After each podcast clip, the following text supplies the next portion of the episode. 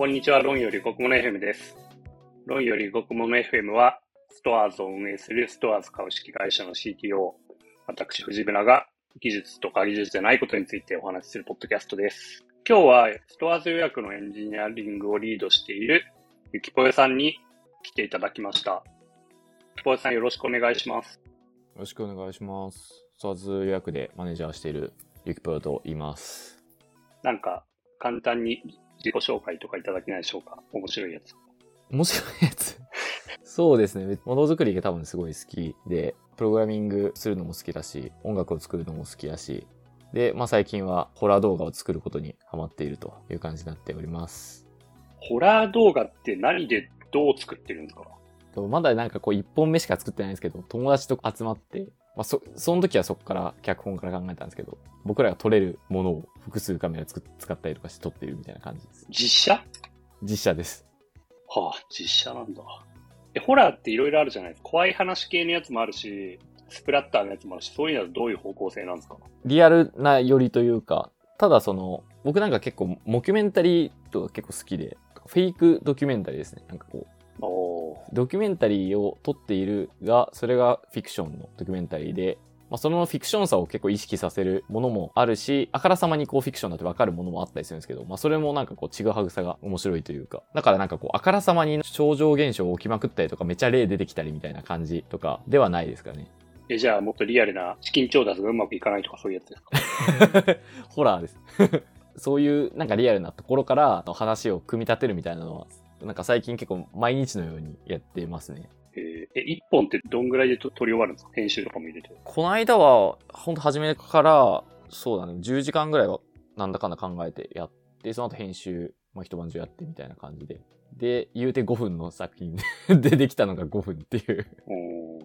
僕は偉そうにあんまりそう、この映像制作が語れない段階ではあるんですけど、そこをこう組み立てる方式みたいなのはなんとなくこう仲間の中でできたなって思った瞬間でしたね。えー、俺たちもこれで、この先10年ぐらいは遊べるなと。これから普通100本ぐらいは撮れるなって思ったんですよ。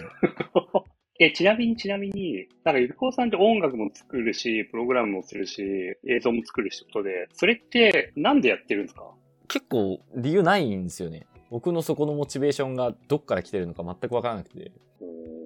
え、でも作るときっていいものを目指して作るのか？それともそういうわけでもなく作るって感じ？あー、なんかそう、そこが難しいなとは思ってるとこではあって、どっちかというとあんまりいい、いいもの、なんかこう、ベストを尽くしたいとか、本当に素晴らしいものを作ろうみたいな意気込みあまりないうん。く作ることが多いですかね。なるほどね。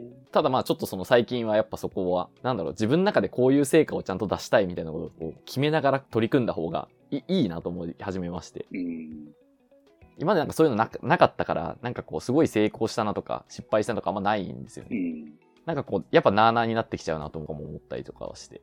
僕とかもうダメなんですよ。マネージャーみたいな仕事とか、経営側の仕事みたいなのが変に板についちゃって何でも逆算しちゃうんですよね。アウトカムから。はいはいはいはいはい。だからなんか物作るときとかもすごいなんか変に合理的になっちゃって、一旦これで達成したいことをシャープにしてからやろうみたいなことをやり始めちゃうことが多くて、はいはいはいはいはい。なんかそれでできるものって限界あるなみたいなことはたまに思うんですよね。いやでも僕はちょっとその合理性がないと。うん。わかる。わかるが、合理性じゃないく生み出されたもの、作品の価値ってあるよなっていうのは鑑賞する側からするとありません？ああ、確かにありますね。これ絶対こういうのやって作っただろうみたいな、そういうのとかってわかるじゃないですか。はいはいはいはい。なんかそうじゃなく、生まれてしまったものをめでるみたいなのも音楽とかはあると思ってて、ああ、確かに。それも面白いですけどね。まあちょっとナンセンスさというか、そうそうそうそう。まあナンセンスさとか結構チープさみたいなのは結構個人的には好きだったりするんで。まあ悩ましい、悩ましいけど、バランスを取ったらいいような気もするし、バランスを取ったら終わりな気もするし、そうですね。仕事はどうですか？仕事ですか？そうですね。仕事は、なんかそういうのもあって、自分の中でなんか変わったんですね、きっとその。うん。仕事由来なのか、もうホラー由来なのかとか全くわかんないですけど、ちょっと動き方とかを考えて変えてみようみたいなのが、まあ突然あって、今はまあマネージャーっていうのをしていますが、まあやっぱこう、あえてまあ自分手を動かさない方がいいなって思う瞬間とかはやっぱうん。あるなとは思ってて、でも自分はももともとやっぱそこで手を動かすと、まあ安心感というかなんかこう、快楽がある方だったから、動かしたくなったりするとことこはあるが、それって自分一人のの快楽をやっているわけであって、なんかまあそれこそチームで、で、やっぱ成果を出すとか、全体的な最適とかと言われるとなんか違うなって思って、ちょっと変え、変えてみようみたいなことはやっぱ思ったりしましたね。で、もともとってそういう意味では、僕もそういうタイプなんですけど、目の前にあって小さく撃ち落とせそうな課題をガンガン叩いていくみたいなのあるじゃないですか。はいはいはい。しかも計画性とかがあるわけじゃなくて、とりあえず目の前にあるやつからバシバシバシバシバシみたいな。ああいう快楽を今我慢してるって感じ。そうですね。あ、でも、わかんないですね。そ、それだから、その逆に、そのホラーの制作ですごい自分は使ってるのかもしれないですけど、毎日1脚本ぐらいは送ってますね。あそれ絶対もうその、目の前もの倒し快楽の在庫使い果たしてるでしょ。そう。だからまあ、その、そうですね。逆にその仕事とのバランスというか、はあるかもしうれない。ん我々エンジニアは目の前のものを倒すの夢中になっちゃいますもんね。うんえ、なんかその不安とかないんですか？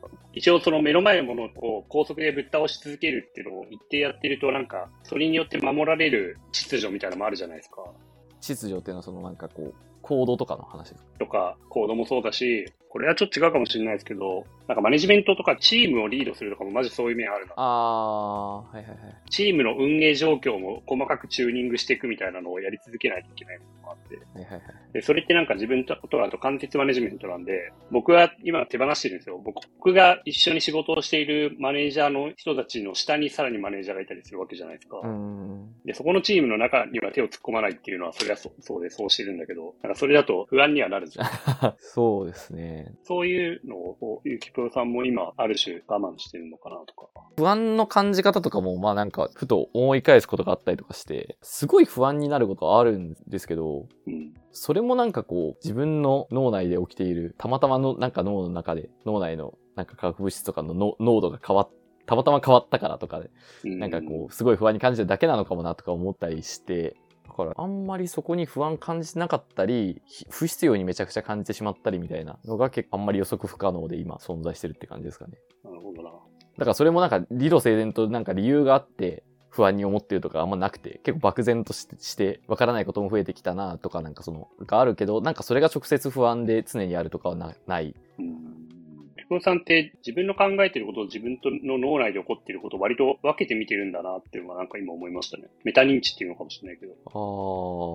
多分今の話って、あ、俺今不安に感じてるなとか、あの時俺不安に感じてたなっていう、自分のこ心の働きに対しての視点がないと生まれない話だよなでもなんかその当事者である不安に思ってる時はこんなこと思わずにただただ不安の不快の気持ちで、その霧が晴れてくると、ああの時はなんか不安に思っていたが、何がそうさせていたんだみたいな。その時は不安を不安として感じる自分の心を制御することができず、苦しい思いをしたな、みたいな。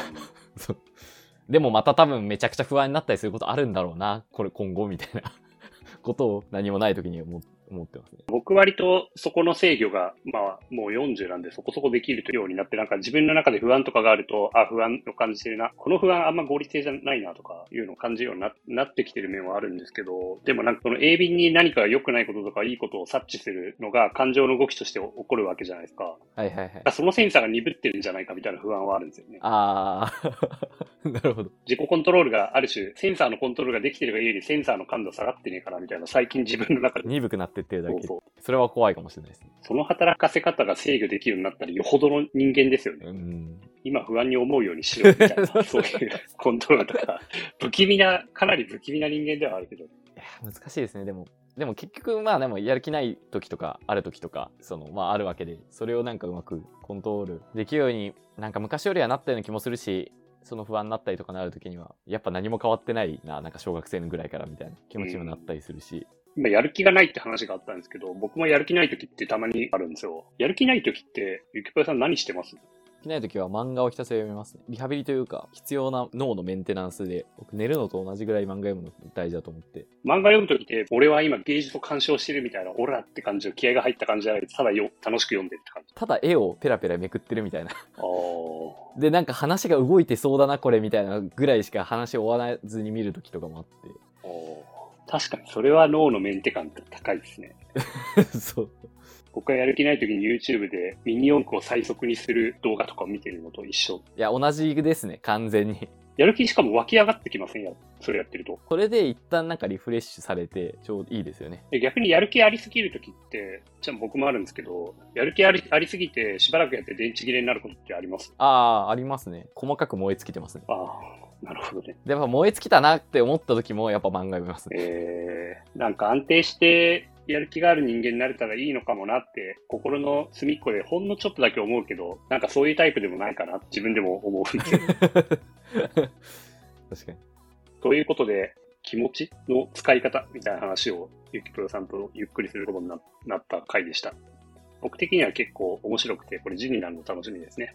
はい。